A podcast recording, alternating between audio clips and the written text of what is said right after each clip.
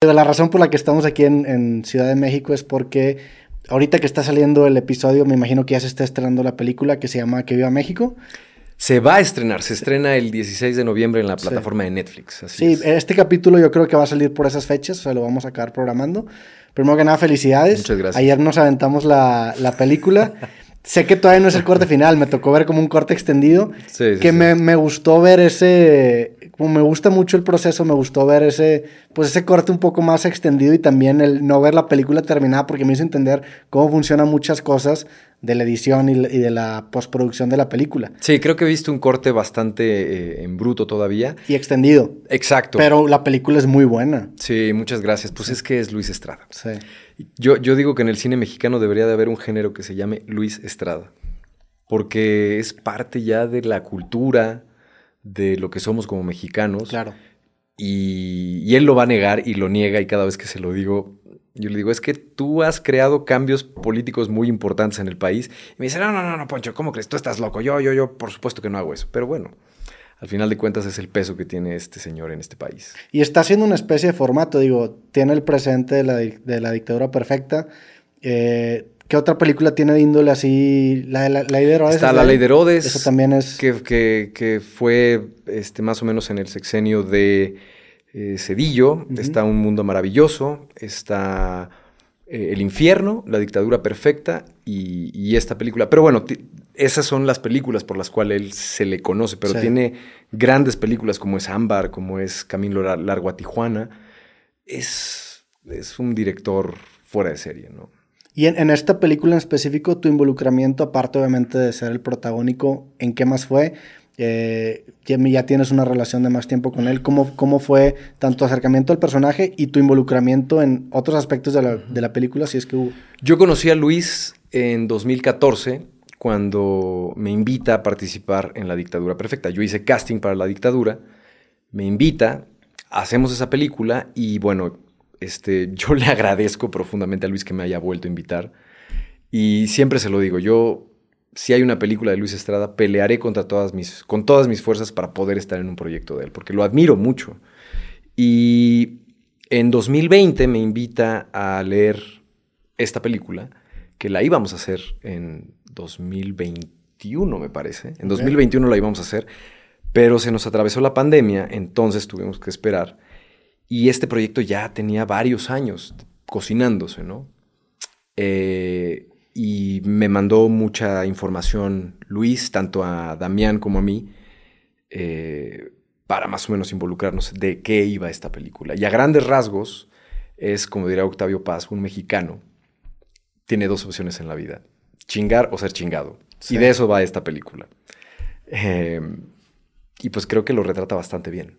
Sí, de, una, de un punto bastante imparcial en el sentido de que pues todo mundo sale criticado, por así decirlo, ¿no? O sea, claro. todos los sectores, todos los arquetipos acaban siendo, eh, pues sí, burlados o... sí, sí, sí, Y, lo, que ha, lo que hace increíblemente Luis es toma tres pilares que son fundamentales en la sociedad mexicana, que es el gobierno, el clero y la familia. Aunado a que nosotros hoy en día estamos en una guerra por todos lados, ¿no? O sea, y no solamente en México, sino tú ves las redes sociales, tú ves lo que está pasando en otras partes del mundo y literal estamos en un conflicto total. Más las redes sociales, que es una santa inquisición donde tú plasmas una idea y es, es complejo, ¿no? Entonces Luis, de una manera muy inteligente, muy ácida, muy astuta, propone esta, esta historia eh, que que bueno, me, da muchísimo gusto que la, que la hayas disfrutado y, que, la hayan, que la hayan disfrutado, ¿no? Sí, la neta, muchas felicidades, estuvo bastante chingón y invitamos a la gente a que se dé la vuelta. A que la vea, ¿no? A, ver la película. Eh, ¿Cuándo empezó tu interés por eh, involucrarte en proyectos distintos a los que en, un principio te hicieron conocidos? Vi en una entrevista que hablabas mucho sobre el tema de hacer carrera. Este, ¿Cuándo fue en donde empezaste a a escoger proyectos distintos a los que, pues sí, a los que, con los que empezaste. Fue con Luis. Ok. Curiosamente fue con Luis Estrada. Yo en 2014 iba a hacer un proyecto de televisión y de repente me llegó un casting y es, era una película de Luis Estrada. Era, en ese momento se llamaba La Verdad Sospechosa, que después se llamó La Dictadura Perfecta. Y yo dije, vi el casting y dije, no, o sea, nunca me voy a quedar en una película de Luis Estrada. Pero bueno, fui, hice el casting, eh, me hizo el casting eh, Sandra Becker y me mandan el, el, personaje del productor y me mandan el personaje de el reportero, que lo acabó haciendo Osvaldo Benavides. Ok. Esto fue en la dictadura perfecta. Esto fue la dictadura perfecta. Eh, y pues bueno, al final de cuentas yo hice los dos castings por error, porque yo estudié los dos y, cuando hice el casting me hice los dos y pues bueno, al final de cuentas le gustó más el productor a, a, Luis. Y ahí fue como, primero que nada, como decir, ok, tengo que poner un freno de mano porque yo quiero tener una carrera longeva, yo quiero dedicarme a esto, yo quiero hacer esto el resto de mi vida.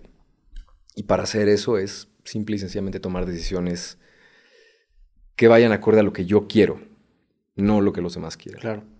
Y al final de cuentas ahí empezó. Pero ya habías empezado con una experimentación. Estabas en Nat Geo, ¿no? Em, hiciste programas en.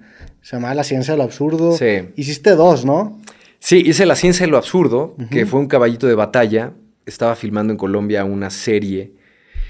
Y la gente de Fox me dice: Oye, ¿te gustaría hacer un programa de televisión? Son 10 capítulos, o, no, eran 13 capítulos. Ok. Y yo dije, claro, los voy a hacer en, en, el tiempo libre. Y de repente este proyecto se convirtió en una cosa gigante, Sí. ¿no? Eh, me acuerdo que cuando fue la pandemia, muchos papás me, por redes sociales me decían, es que esto, se los pongo a mis hijos, se, se cagan de la risa y al mismo tiempo aprenden de física y química. Yo aprendí muchísimos conceptos Claro. de física y química que quedaron ahí como entre hilos, ¿no? De, de- de- en la escuela. Y fue difícil para ti específicamente este rol. Hiciste dos programas, ¿no? Con Nat Geo o solamente fue uno. Con Nat Geo hice Super Cerebros. Super Cerebro, si era el otro. que era, un, era como un programa de concursos donde tomaban a gente de toda América Latina que tenía capacidades eh, extraordinarias y los ponían a competir.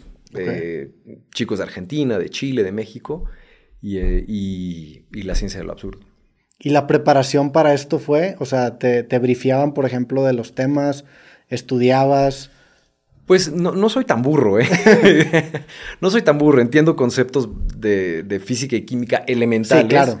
Y al mismo tiempo, cuando había, este, cuando había que prepararse un poco más, digo, la, ¿cómo se llama? La capsaicina. ¿Qué es la capsaicina, no? Bueno, pues es la, la sustancia que hace que te pique algo.